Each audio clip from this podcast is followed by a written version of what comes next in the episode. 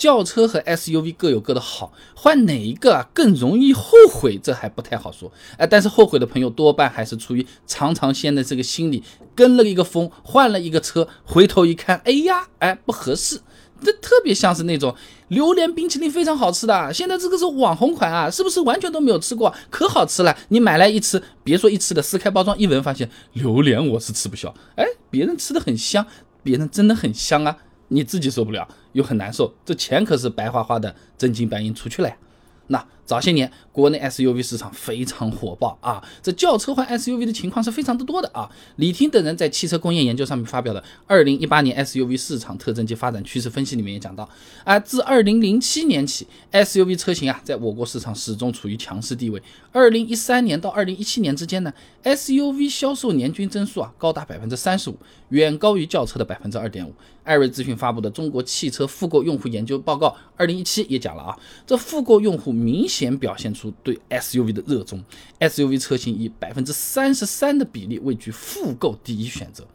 但是在二零一八年，SUV 开始出现滑铁卢了，在增速啊百分之十五点五变成了负的百分之零点四，就往下掉了。哎，好像很多朋友开始意识到啊，SUV 没有我们想象中那么好啊。大是很大，气派是很气派，但是哎，反正买完的有些后悔的开始有了啊。那分析为什么后悔之前，我们不如先来分析一下车主当初为什么就想要换这个嘛，对吧？叶芳在汽车纵横上面发了篇论文《浅析换购车用户的产品需求趋势》里面讲啊，这用户换车型的原因呢，首先是尝新的这么一个心理，尝鲜。啊，其次呢，才是功能和品质上的扩展需求。说白了，就以前开轿车有点开腻了，我就换个味道。那么，要么 SUV 来了。哎呀，我现在这个头发比较长，我这个留了好多年了，我剪个短的。哎，我原来是个黑头发的，我要不要把它搞成个红的？差不多就这个意思。你真换一个红头发，不是每个人都像樱木花道一样撑得住这个形象的，有些人是要后悔的，对吧？换车型和换发型本身都是没问题的，关键就在于这个尝尝鲜的这个心态心理，它一般都是比较短期的、比较冲动的啊。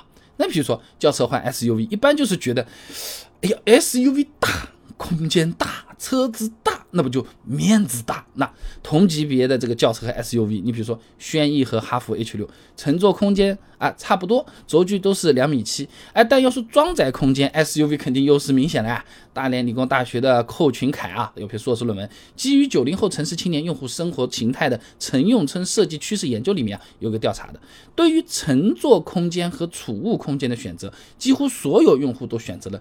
尽量宽敞，哎，你看到别人开 SUV，车子一停，啪，后备箱一开，婴儿车，哇，那么大一个，烧烤架你也拿下来了，零食三大箱又拿出来了，哇，这开轿车的朋友眼馋啊，羡慕啊，索性就换了辆 SUV。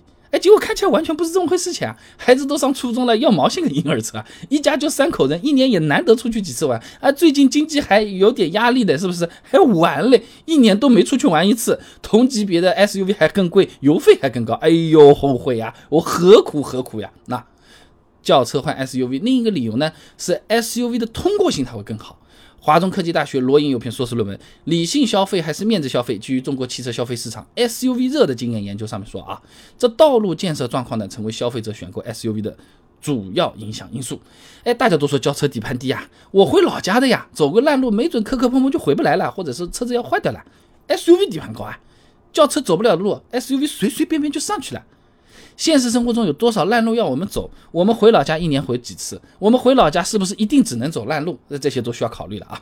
还是前面的那篇论文里面说啊，这城市路网当中，市政道路集中在城市市区内部，那路面铺装率是比较高的；那市域道路的路面铺装率呢是比较低。那么在城市用车，基本上大马路开开啊，除非遇到修路，那一般也没有什么烂路碰得到的。那城郊农村的路况。可能呢是会相对差一点啊，那单单为了这个通过性，把这轿车换成了 SUV 呢？呃，怎么讲？你你平时是在老家多还是在城市里面多？如果主要是在城市开，你多半还是感受不到通过性的区别，除非你老是想要违章，马路牙子这么扛当一下斜的开上去，停在那边买了条烟两百块钱，一张罚单两百块钱，合计一条烟四百块钱，那这个你是能体会得到这个通过性的这个巨大的区别的啊。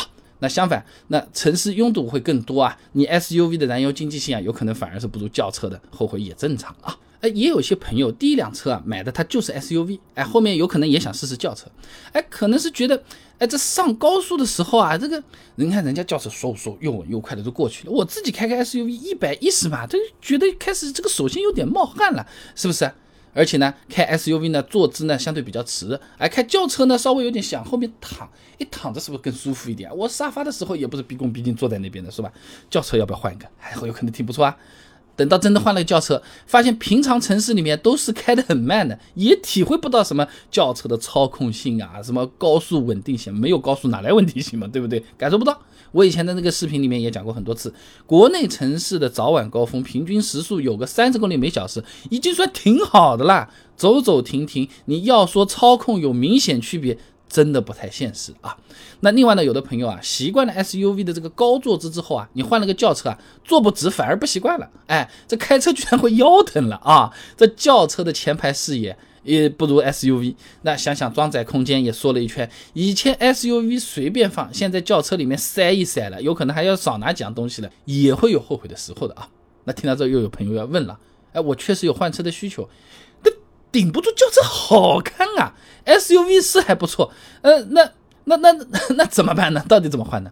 每个人用车需求都不一样的，所以说真没有标准答案。如果说啊，请根据你自己的实际情况选择适合你自己的车子，那这个节目白做了，等于没说，对不对？那给你一些参考性的问题线索，来帮你做一下决策的辅助啊。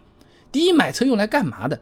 你上下班开？还是工作跑长途，城市里面跑得多，还是说乡下烂路跑业务走得多？这个问题一定要问自己啊。第二个，家里面的人对车子有没有什么要求的？经常就你自己一个人开呢，还是说老人小孩经常要上下车的，经常要跟你一起出去的？他们这个时候脚往上面跨的时候，抬不抬得起来，方不方便？小孩会不会磕到？老人会不会绊倒？也要问的啊。第三个很实在。你打算花多少钱嘛？预算是怎么样的？结合前面说的两条，要看看。按照这个顺序考虑过之后啊，你一般至少会有一个相对清晰的方向。这个时候拿不定主意呢，你租两台你意向的车子，每台车子你就开个一个礼拜，不要心疼这个一天几百块钱的这个钱，是不是？SUV 开一个星期，轿车开一个星期，你就租来，好不好？你自己心里还没数。再不行，两个星期也比。大几万、大几十万买错一个车子，质量来得个好，后悔了六七年不会坏，你还不能骂他，要好的多了。所以总的来说啊，轿车和 SUV 各有各的好处，说不上换哪个一定会后悔，哎，只有适不适合自己。但有点可我们可以知道，一冲动贸然换个车子，后悔概率是挺大的。我们认真的考虑实际的琢磨后了再动手，一般来说啊是比较合理，哎，也更不容易后悔啊。